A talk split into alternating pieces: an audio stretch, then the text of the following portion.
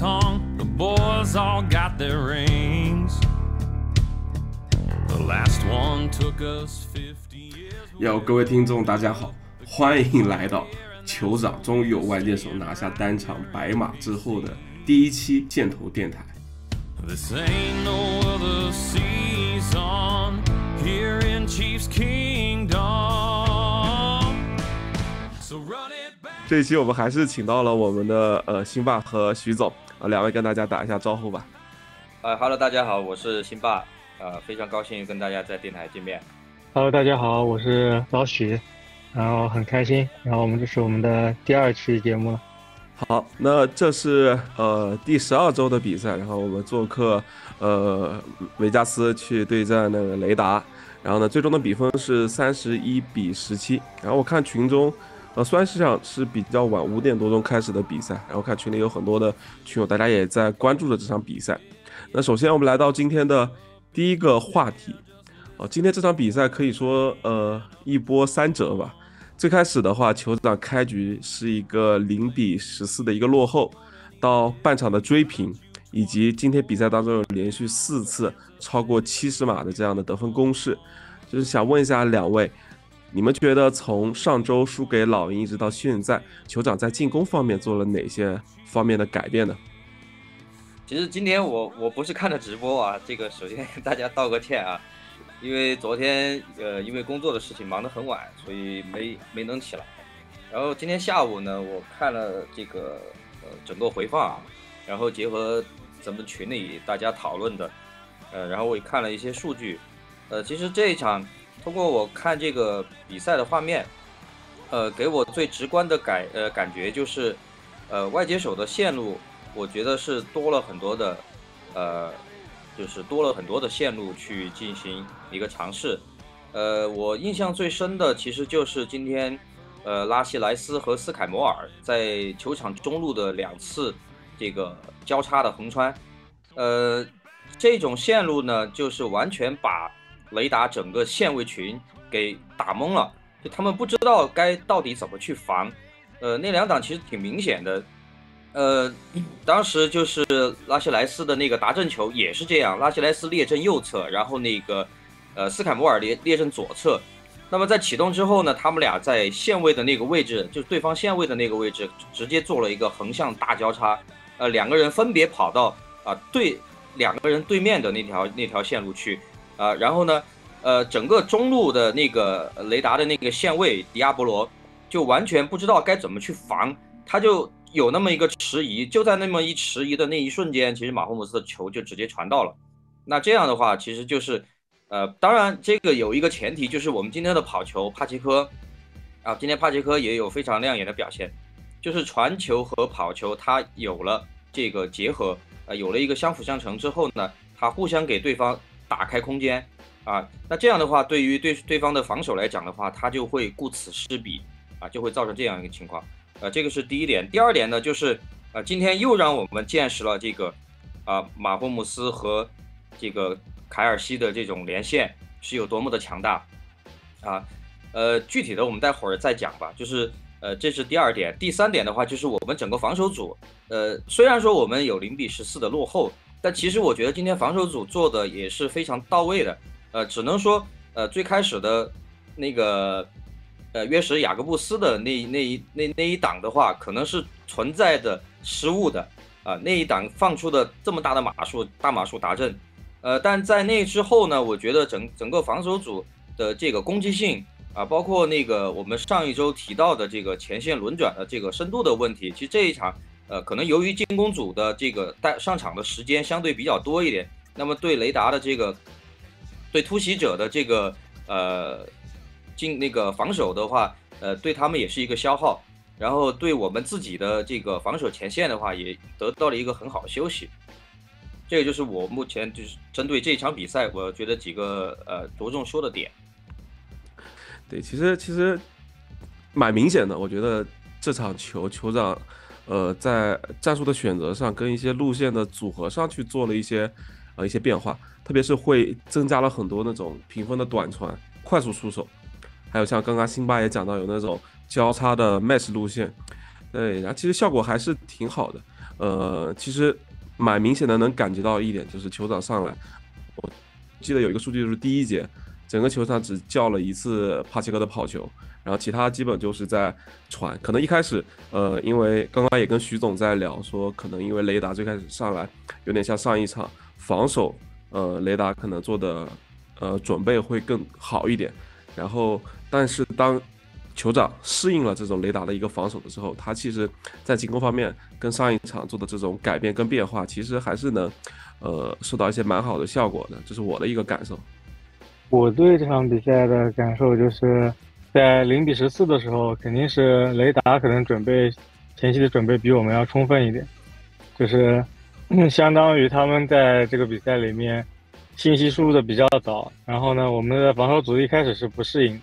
不过那个第一个放出的达阵是爱德华兹的那个失误，好像被绊了一下，然后呢就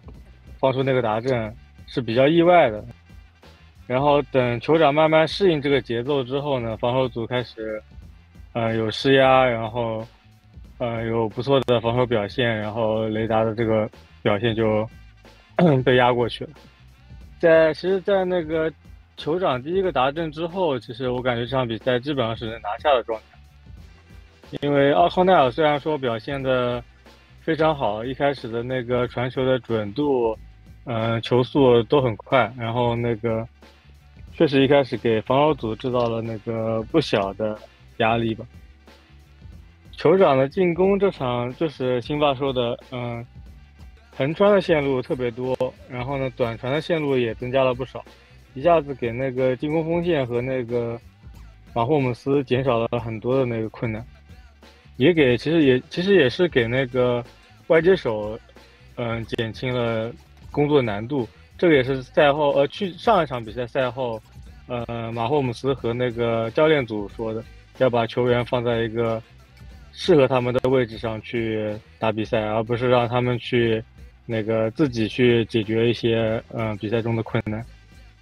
呃，其实我们在录制电台之前，下午在群里在聊，说说要给本场去评一个表现最惊艳的球员。但是我想，今天如果说我们看了比赛的话，这个表现最惊艳的球员肯定都是答案，肯定都是一致的，啊，都是我们四号莱斯，对不对？我我觉得，我觉得拉希莱斯今天的这个表现，呃，一方面得益于我们整个进攻战术可能有明显的变化。呃，第二个可能他本身他自己本身就是有这个能力的啊，那么今天可能找对了这个使用说明书，所以让他有一个爆发。呃，第二个呢，就是我们今天我刚我刚才其实已经提到了，就是我们的这个呃船跑的这个结合，有了船可以带动跑，有了跑可以带动船，呃，就相辅相成的，所以成就了他。呃，好的。然后对，刚其实跟徐总也确认了一下，徐总也觉得这场表现。最惊艳的就是拉希莱斯，然后想问一下两位啊，就是两位，呃，觉得就是拉希莱斯是我们外接的答案吗？其实我感觉，呃，拉希莱斯是不是我们外接的答案，其实并不是很关键。你看这场比赛，其实不只是拉希莱斯一个人发挥出色，是斯凯摩尔、嗯，贾斯汀沃特森，还有那个诺亚格雷，还有凯尔西，其实接球手，嗯，发挥都很好。也没有再像上一场比赛一样经常出现脱手啊、漏接啊这种问题。其实还是，嗯，教练怎么去把手底下这些球员用好是关键，而不是说必须我们需要选一个大外接或者能力多强的外接，像比如首轮付出很高昂的代价去选一个，呃，明年 top 一、top 二的外接，我感觉这也不是必须要的一个事情。主要还是教练愿意，嗯，把，其实就是多打短传，其实肯定是能让手底下这些外接打得更舒服的，而不是让他们一定要去一对一去争取空间，然后拿个大码数，小刀割肉，就是我们上上一期说说的那个小刀割肉，其实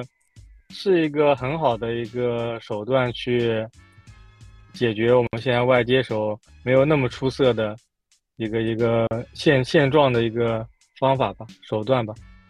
群里边的群友，那个许 BV 已经把明年选秀的一些思路跟想法在节目里透露了，不要不要幻想用什么一二三轮去换个大外接了，这肯定这肯定不可能，因为 BV 的想法他都说了，他就是要嗯遵循那个布雷迪在爱国者时代的那个那些总经理的操作的时候，他就是很保守，他不会去冒险去做一个去抢一个大外接或者冒险。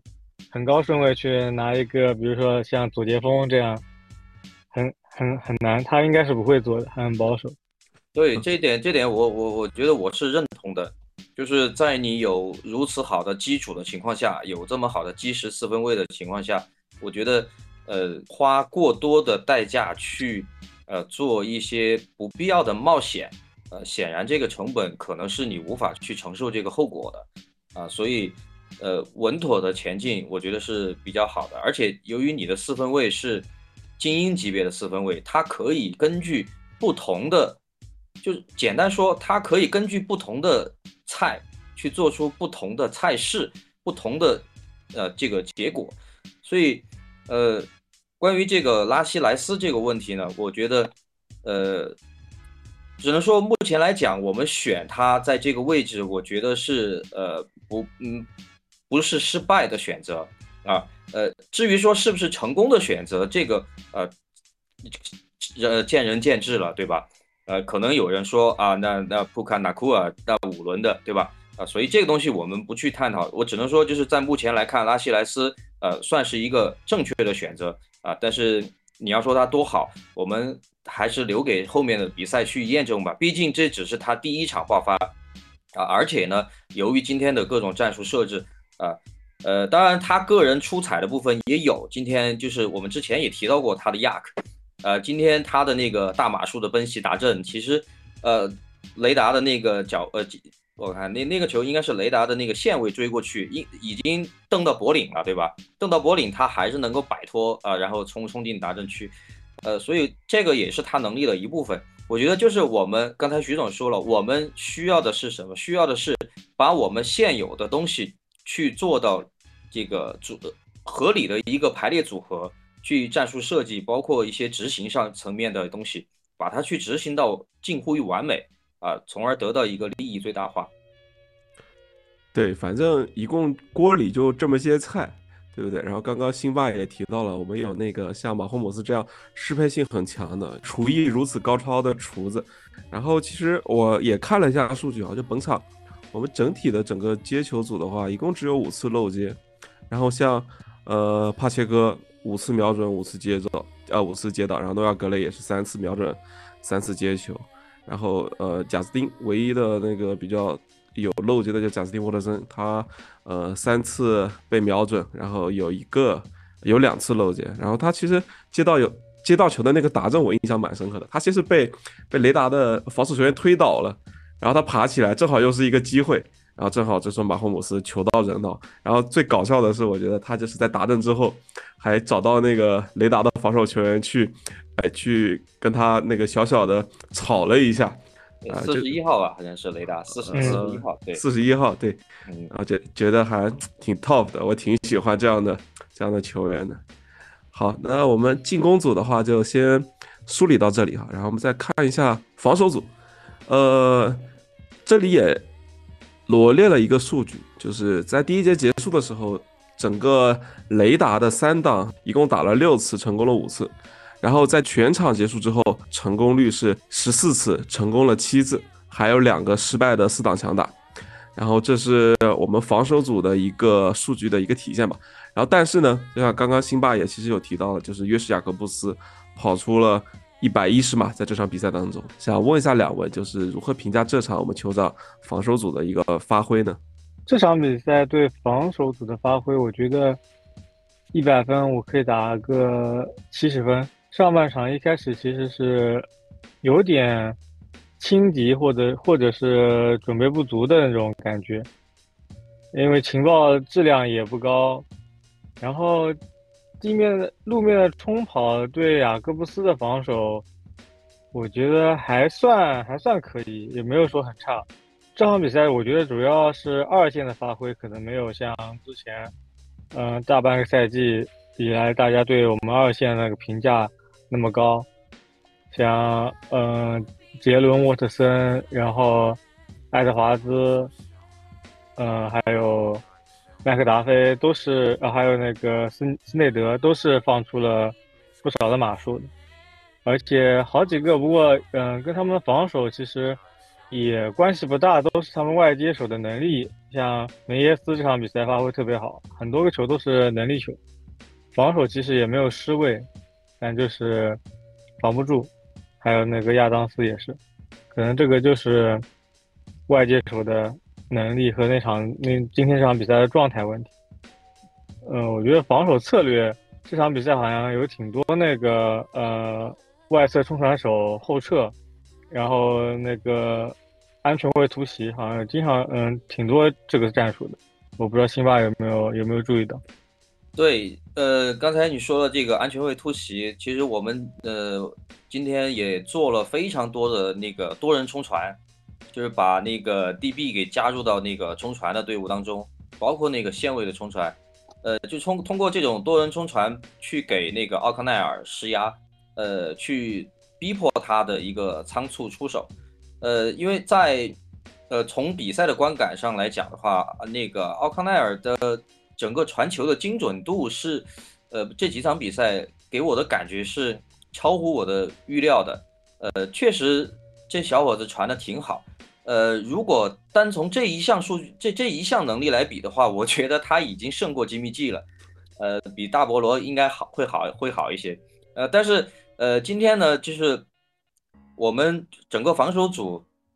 呃，我看应该是在第第三节左右还是第四节的时候，呃，官方给到一个数据，我不知道大家看比赛的时候有没有注意，就是呃，酋长有连续二十八次的三档十加以上的这个三档，就是十码以上的三档是没有放出这个手工的，呃，这个这个这个数据其实也侧面说明了我们在呃防传上的一个能力的体现。虽然今天在前期的时候防传的时候被别人爆了几个球，但是，呃，我我我一其实一直有一个观点，呃，我们作作为自己的主队来讲，我不希望有很多的集锦球，我希望的有的是什么？有的是稳步的推进。呃，其实雷达今天就做了，就其实就是这这这个就是一个反面教材。他今天有很多所谓的集锦球，包括这个迈尔斯，包括亚当斯。呃，甚至包括他们的这个近端锋八十七号那个梅尔，这他们有很多这种所谓的集锦球、大码数推进，或者是啊隔隔隔人脑后摘瓜，但是结果是什么呢？结果是他们的传球达阵只有一个，雅各布斯那个是是一个冲球达阵，所以我我的意思是什么呢？就是我们呃不用太过于在乎说某一档啊某一位球员啊去。被人家爆了，或者是放出了一个所谓的大码数，那可能是呃他能力的问题，可能是他专注度的问题，也可能是我们这一档的战术啊。我们在我们 DC SPA 在叫战术的时候，他可能误判了场上的形势，这都是有可能的。毕竟这是一个综合系统工程，我们不用去追揪着一点不放啊。然后除了这个点之外呢，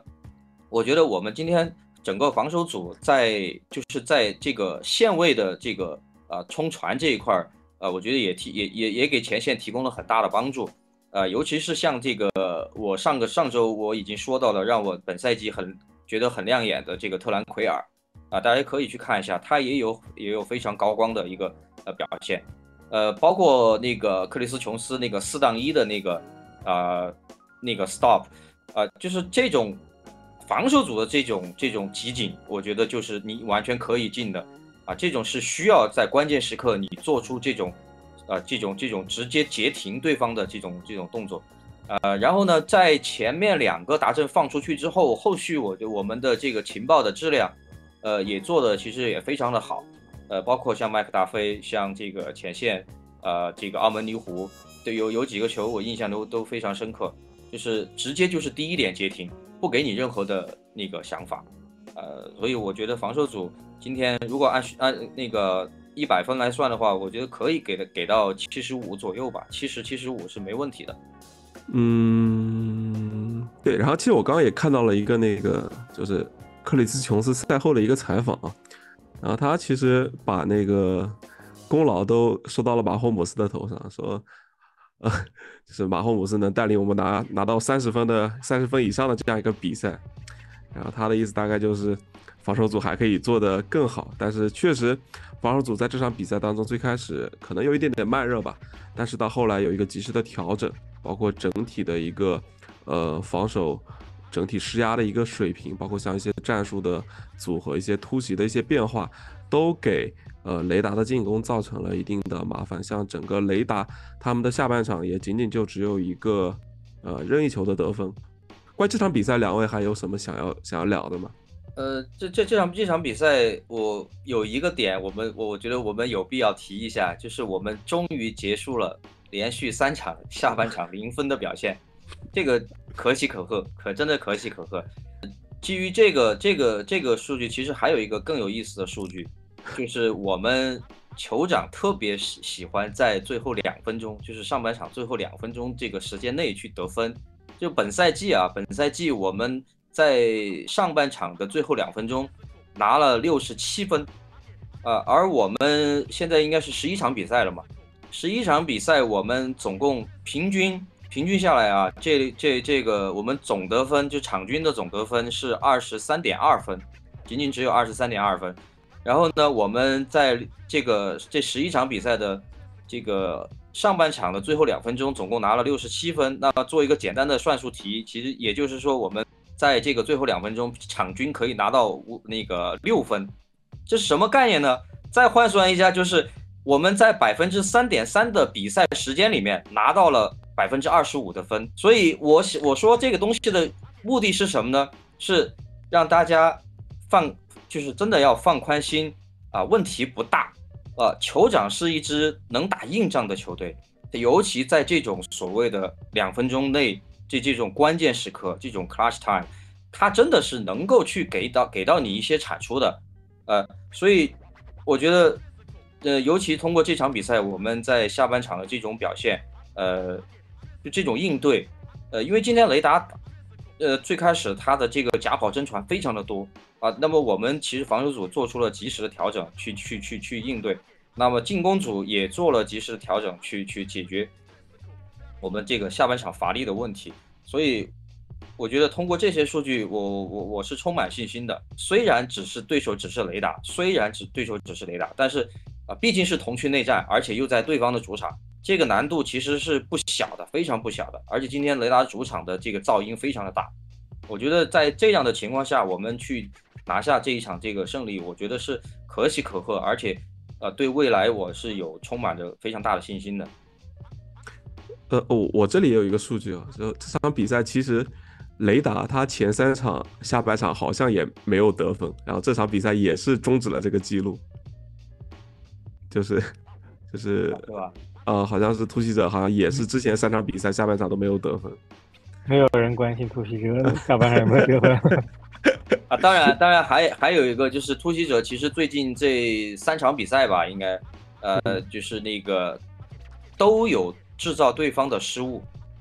都有制造对方的失误，但是今天我们没有，没有超解，也没有吊球这些。我们今天没有，这点也是我想说的。对对，酋长队其实控制好自己进攻的失误，进攻组的失误。嗯，要输掉一场比赛，其实还是现在这支队伍还是需要一点对对手需要一点出其不意的地方，不然我们其实拿下一场比赛，控制一场比赛还是相对比较容易的。这个就是冠军的底蕴嘛，可以这样说。控制失误就能拿下比赛，基本上是。对你说控制失误，其实今天明显看到这个凯尔西，他在接球之后，一旦对方的人上来，马上是双手抱球。啊，就这种改变，我觉得是，呃，你你你，真的是让你就是有很多球队啊，我们一直一直说这种球队怎么回事怎么回事，其实他就是给给看不到改变，看不到任何的改变，呃，让你失望的地方一直失望，一直失望下去，从球员到教练，呃，但是我觉得从上一场的这种，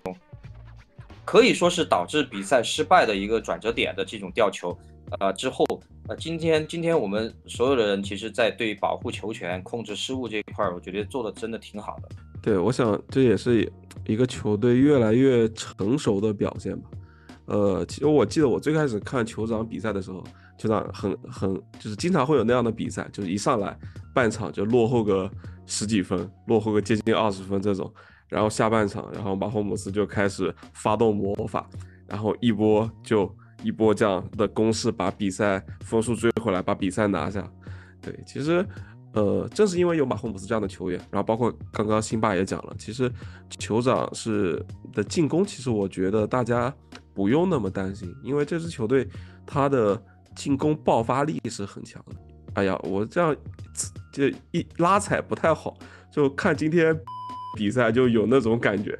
就是如果说那那就是接挡数关键挡数，如果说。有拥有马霍姆斯那样的能力的话，是不是有些时候结果就不太一样？不不不，你不能这么说，你不能。呃，就是以以前球场的比赛就是防守组特别没谱，嗯，然后防跑特别差，然后你防守组在场上时间特别久，然后你的专注力、你的体力都会受到考验，然后就特别需要进攻去去爆发，然后去拿分数。现在这个球队其实。比以前要好非常多了，进攻组的容错的那个容错率是要高了很多的。对，对，当当这支球队开始用一种呃更稳妥的方式来打比赛的话，它其实就是一支更成熟的球队。他们的天赋跟才华毋庸置疑，只是说他们需要一种好的方式去找到一种适合自己的比赛节奏。我觉得。嗯，好，那我们再看下一个话题。其实这周酋长还达成了另一项，呃，我觉得还蛮有意义的一个成就，就是我们的教练安迪里德，他赢下了他在酋长作为主教练的第一百二十五场胜利。然后同时呢，他也是 NFL 同时在两支球队都赢得一百二十场，呃呃，应该是同时在两支球队都拿到最多获胜场次的一个主教练。我不知道有没有说错。队史记录。对，都是对对史记录的，对，呃，对，那这个时候就要会提到安迪里德曾经执教过的另外一支球队费城老鹰，今天跟比尔的这场比赛，这场比赛是今天的夜赛，那，两位不知道有没有看这场比赛，你们的感受是什么样的？我是几乎没看，辛巴我不知道有没有看，呃，我我肯定没看的，呃，我只看了一点点，嗯，只看了一点点，然后我回看了这个集锦，回看了一下集锦，包括那个加时赛我是看了啊，加时赛我是看了的。呃，这场比赛给我的感觉其实有点类似于酋长，就是老鹰啊，老鹰这个队呢，呃，用一句话吧，用 A 总的话说，气质。呃，你别管其他的什么，呃，就是今天讨论的再再厉害的什么裁判问题或者怎么样，啊，或者其他的什么问题，呃，包括昨天晚上我跟徐总也在讨论这个所谓的一马拱的这个这个问题，那其实就是在规则允许的范围内合理的。去把我自己就是利用我自身的优势去把这个利益给最大化，呃，我觉得你一支强队你需要去做到，呃，就是我呃所谓的丑陋的赢球，但其实今天本身也不丑陋，这个标分是标的特别吓人的。啊，在上周的这个范德基群里面讨论的时候，其实当时我也说了一句话，我说这场比赛可能就看天气，如果天气好的话，可能就是双方互标。那没想到的是，今天天气这么不好，双方也互飙起来了，呃，所以包括今天约什阿伦的表现，其实也是大出大大大的出乎我的意料。当然，确实老鹰的二线是他的隐患啊，所以，呃，我觉得这场比赛参考价值还是挺大的。对酋长来讲的话，这两个队，呃，对，然后那个我是那个中午休息的时候又看了一会儿这场比赛，然后。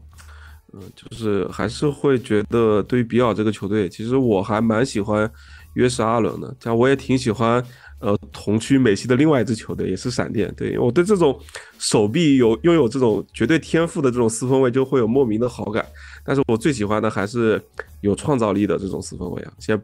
先 自证身份。对，然后。像阿伦，阿伦他其实这场他只有一个超节，但这个超节很关键，也是整个比赛的一个胜负的一个导向。然后他这场比赛的表现，包括整个比尔队在这个比赛之后的一种状态，其实就会想让我不禁会想到一个问题，就是比尔这个球队，不知道两位觉得他们的这个一个夺冠的窗口是否还存在呢？我我不只单说这个赛季啊，这个赛季估计已经就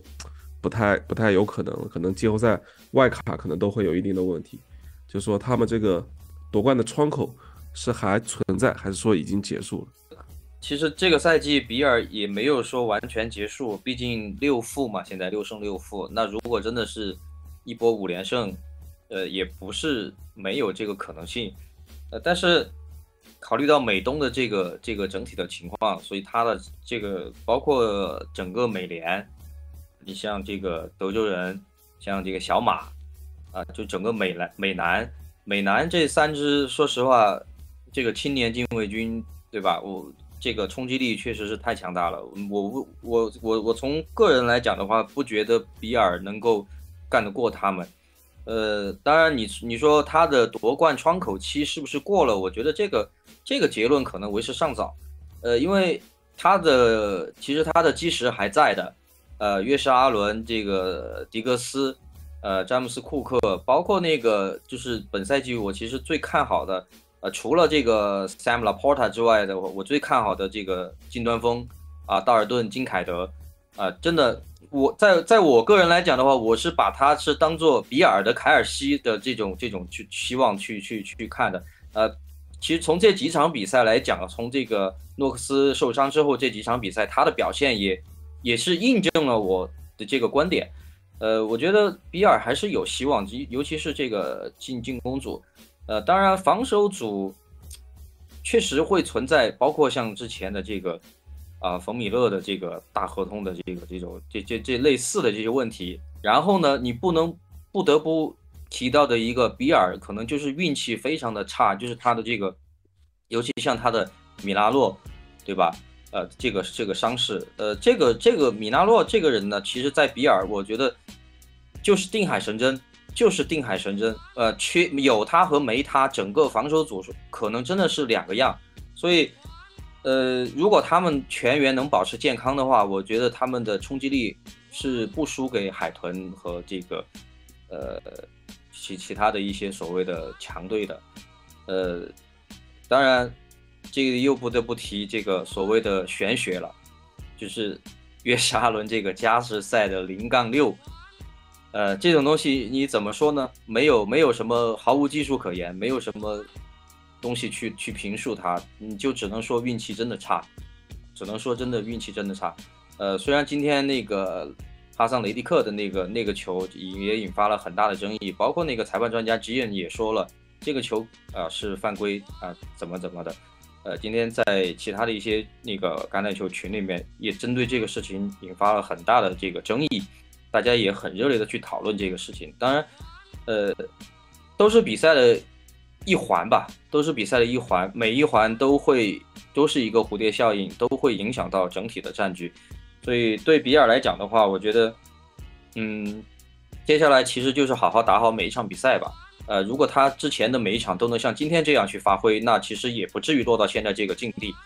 呃，做出改变吧。呃，不管是乔布雷迪，呃，或者是之前肯多西，我觉得，呃，换人可能也是也也只是说换一种态度，换一种呃心情，换一种环境吧。呃，重点还是说你球员的执行一定要做到位。呃，接下来再看看吧。啊，我觉得他这赛季还还还是有理论上的希望，但是更更多的还是着眼未来吧。嗯，我有我有一点想问，呃，雷迪克那个球是那个抓住他那个脖子，把他那个把约沙伦球衣拉坏拉扯坏那那球吗？啊，对对对，那球呃，我看直播的时候的那个就是那个规则分析的那个那个人说解释的时候是说。呃，约什阿伦已经跑到了口袋外，然后雷迪克那个手其实没有抓住他的那个后脖领，他的手好像有点类似于握拳一样，我不知道有没有看清楚。对他好像没有，呃，但主要是没拉的话，那怎么会脖子那个衣衣领怎么会坏呢？呃，其其实今天今天另外一个群有一位群友他分享了，就是他的意思是说呢，就是呃拉和被拉，呃可能。牛顿力学了，这个属于这个范畴，就是 你裁判如何去判别是约什阿伦拖着他的手走的，还是说是雷利克去拉着这个就是一个是正向力，一个是反作，一个是力，一个是反作用力。你无法在现场就是裁对裁判来讲啊，我们站在上帝视角反复去回放，去放大局部，我们可可以有我们自己的判断，但是在那一下可能裁判他没办法去区分这个，就是他这是他的观点啊啊他的观点，但是我我觉得他最后把那个约什阿伦甩在地上这下，肯定是嗯，你你要对要吹的。我觉得那一下应应该至少是一个非必要的粗鲁动作。呃对，Robin，对，对，这是这这个我觉得是肯定的。至于说你说你说这个是不是这个在口袋有没有邓拉犯规？那这个我们另说嘛。但最后摔那一下，我觉得可能真的是、呃，对，对我对这个他出口袋，然后拉柏林，我觉得都是在可解释范围内的，就是最后摔的那一下是不应该的。对嗯，对，那也也希望吧，像比尔这样一支，呃，也是拥有许多天赋一这样的一支球队，可以有一些好的发挥吧。也希望他们早日可以找回赢球的感觉。好，那说完比尔跟老鹰的这场比赛，我们再来关注一下我们同区的另外两位，就是野马跟闪电队。那我这这一块提纲我列的就是闪电再见，你好野马问号。对，其实呃。不知道可不可以这样说？我觉得闪电的这个赛季其实就已经，呃，怎么说呢？他的机会是不是就已经不大了？闪电分区内战的成绩是是是怎么样的？就是从闪电目前的总战绩，就是在联合会的排名来讲的话，他现在其实已经掉到了第十三位了。他是四胜七负嘛，四胜七负已经掉到第三位。我们按照我刚才说比尔的那个，就是六负六负进这个季后赛来讲的话，呃，闪电的机会真的确实很少，因为嗯。呃，虽然说他那个我们美西那那个就是分区的内内战，他的这个战绩是一杠一，但是你别忘了，真的是有美南的那三支，美北的那三支，美美北其实那个孟虎，我们我们先假定啊，假定说判孟判判处孟虎那个就是死刑，死刑，但是你别忘了，这个现在冈仁和布朗是联合会是排在五六名的，也就是嗯。外卡的一二、也就是外卡的一二，所以呃，那那现在外卡三是那个呃小马，小马，那还有那后面还有德州人，还有你刚才提到的野马，所以我觉得闪电的现在的机这个机会，可能真的，我我我我我不知道从从哪里去去找这种机会，尤其是在他现在这种今天表现出来的这种状态来讲的话，是的，嗯，那其实闪电的这种状态跟美西的另外一支球队可以说是截然相反嘛，就是最近野马的这种发挥可以说是势头正盛，这场下来应该是五连胜了，对吧？对，对，那想问一下两位如何看待野马这段时间的这个发挥跟这五场连胜嘞？你觉得他们这种状态跟势头还能持续大概多久？我只看了跟跟酋长这场比赛，我感觉没有发言权，别的比赛我都没看。下场打德州人，然后闪电、狮子、爱国者。我我说他最近五连胜的比赛里面，我只看了跟我们那场比赛，别的比赛我都没看。呃，其实野马打维京人那场，因为我我我是我是看了的，呃，包括打比尔，就是怎么说呢？比尔，我刚刚我们已经说了比尔了，呃，就不就不谈了。打我们那场的，说实话，之前也提到过，确实是有一定的意外性在里边。呃，绿湾之前那场的话就更早了，那场我都没什么印象了。呃，我就说那个打维京人那场吧，就是有一个有两个这样的大外接，你你真的对我们来讲真的是太馋了。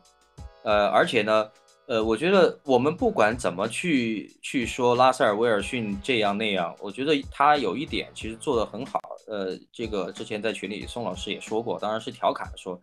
就是不冒险。呃，ugly win，呃，丑陋的胜利，win is win，对吧？呃，能能够赢下来才是真正，才才才才才是真的。呃，你你打的再好看，就是我刚才说的，集锦球再多没用，你得赢球。所以，呃，那连续啃下这么多对手，包括今天今天打布朗这场，我还没有看他的比赛回放啊、但是就单纯单纯说那个在布朗身上能够取到二十九分，这个就已经让人觉得不可思议了。是的，对吧？而且其实呃，你不能不不得不面对一个现实，就是野马的防守组也是全联盟排名前列的。呃，苏尔坦，这个西蒙斯，呃，包括他们的那个线位辛格顿，呃，包括他们那个前线的那个博尼托，就这些人，这些名字，其实这这几个人都是我很多范特西蒙的，呃，一那个一些不二的不二的选择，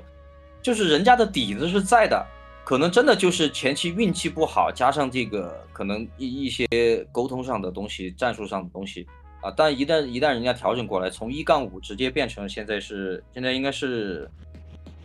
啊六杠五了，六杠五，六杠五呃一杠五变成六杠五，就这种势头，我觉得是很有可能是不可逆的。呃，当然对他来讲最不好的消息其实是什么呢？其实是他接下来要面对的，真的。也是也是，就是天王老子来都不怕的啊！德州人，呃，我觉得德州人这场是可能是一个分水岭吧。如果他能啃下德州人，接下去是闪电、雄狮，呃，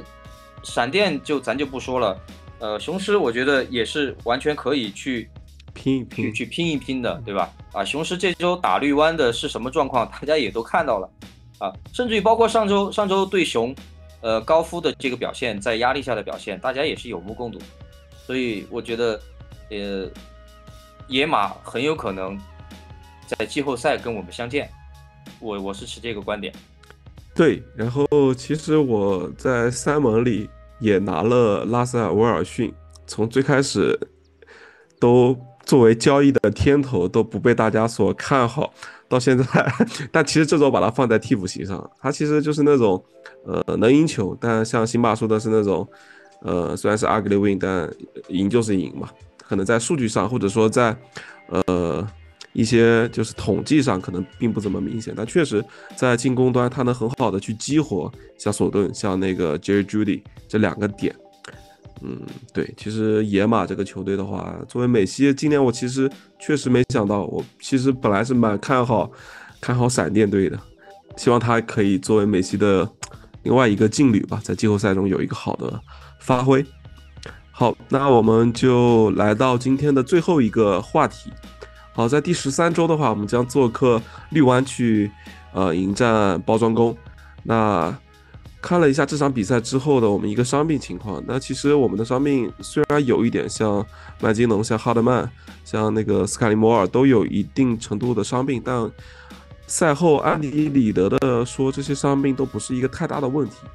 呃，想问一下两位对于下一场比赛的一个预测是什么样的呢？可以具体到比分。李总先来。猜比分太困难了，我觉得，但肯定是酋长赢。呃，你刚刚说的那个伤病，我觉得确实不是什么，应该不是什么问题。摩尔这场比赛有受伤吗？好像是，我看一下膝盖吧，膝盖。啊，那应该应该还可以。嗯嗯。然后像呃哈德曼是应该要休息很久了。对，大拇大拇指。托尼的话，托尼我估计呃下场肯定是能打的。然后像麦金农下场应该问题也不大。我们嗯，我对球队还挺有信心的。就像刚刚你们聊到那个 Win Ugly，那个特伦特格林，就这场比赛前方那个解说，也是我们之前那个四分卫，他在我们最近倒数第二期那个纪录片里面也也聊到这个嘛。Win Ugly，他说，呃，这是一支争冠球队必须要去做的事情，就是在比赛过程中去调整，然后去做应对。就像老鹰队这种一马拱什么的，呃，虽然说是看上去观赏性是差了一点，但他就是能推进，就是能赢球。其实他说，呃，维阿格雷其实都是非常美好的，呃，只要能赢球，一切都是很美好的。比分预测三十五比二十一，三十五比二十一。好，来听一下辛巴。辛巴对于下一场比赛的预测是什么样的？我先说结果吧，呃，酋长赢，然后那个二十八比十二吧。我们不会放出达阵，呃，放四个这个任意球射门。还还有何总最喜欢心仪的那什么杰伦里德，杰伦里德、呃，对，蒂安沃特森，沃特森，呃，我觉得这这这这这两个绿湾这两个呃问题不是不是特别大，我觉得对我们来讲。嗯我我是对防守组有信心的。其实我我我我现在嗯不太知道这个，就是我看比赛那个多伦万史呃那个史密斯好像是当时是下去了几档吧，啊、呃，那个 y a Morris 上来顶，呃，呃他这个情况到底是怎么样？史密斯是说伤到了脖子和肩膀，但好像也问题不大。应该问题不大。他后来能上来打，应该就还可以。多诺万因为史密斯，因为我们我们今天这场比赛，其实刚刚还没提到的一个点，就是我们整条这个进攻锋线今天对马霍姆斯的保护给的这个时间、给的空间也是非常足够的。呃，你在面对克罗斯比的这个领衔的雷达的这个前线，呃，我觉得可可可可以给他们打一个近乎于满分的一个成绩吧。呃，虽然说今天克罗斯比不是完全状态啊，他毕竟有伤，而且是一个 game time decision，呃，临时决定要上场。呃，赛前我看很多地方都给的是 doubtful。嗯，好，那我们提纲上的内容就就到这里了。然后我今天看到了一个消息，就是刚刚说到绿湾，突然想起来，我今天有一个消息说那个男人要回来了，啊，在那个圣诞节前后好像是是吧？好像好像说打那个指挥官的场他要回来，我一盟还有他呢，是吧？这个还没有 还没有 drop 啊。还没有 drop 掉。有 IR 呀，一蒙有三个 IR，我肯定不会叫。罗杰斯回来呢，我觉得其实我我我我我是真的挺想看他打球的，尤其嗯在小飞机这么强有力的技术位的支持下，怎么说呢？但是我我觉得从从个人考虑的话，我建议他还是休息吧。他们那条别欧篮，对，别别别去冒险，我是这个看法。呃，当然，呃，球员肯定是更更更愿意去场上去打球，他肯定也不愿意坐在场边。有个问题问辛巴，嗯，你觉得多布斯这场呃明天这场比赛能不能拿三十七分？哎，你这个问题就是特别有针对性的，是吧？哦，三十八分，你拿三十七分赢不了，我来拿三十八分，我我我我一听这个问题，高零点五分。我一听这个问题，我就知道你是问的三毛的这个，因为刚好就差那个多布斯。我觉得他面对熊的防守组，尤其熊上周呃防高夫防的这么好，我我我我我个人是持怀疑态度的。但是呃熊的这个防守延续性其实也不好，也不好，嗯，就看他自己怎么处理吧。我觉得这个临场临场发挥很重要。哎，新霸三门今天三个技术位全是个位数，对，就就就我就我三蒙就靠着那个杰伦杰伦大刷子赫茨，给给给给把这个这个悬念还留还留着，呃，就按我的话说，不至于输太难看。OK，那以上就是我们本期节目的全部内容了。如果说你喜欢我们的节目，欢迎你来点个关注，也希望你可以给我们提出更多好的意见或者建议。那我们下期再见。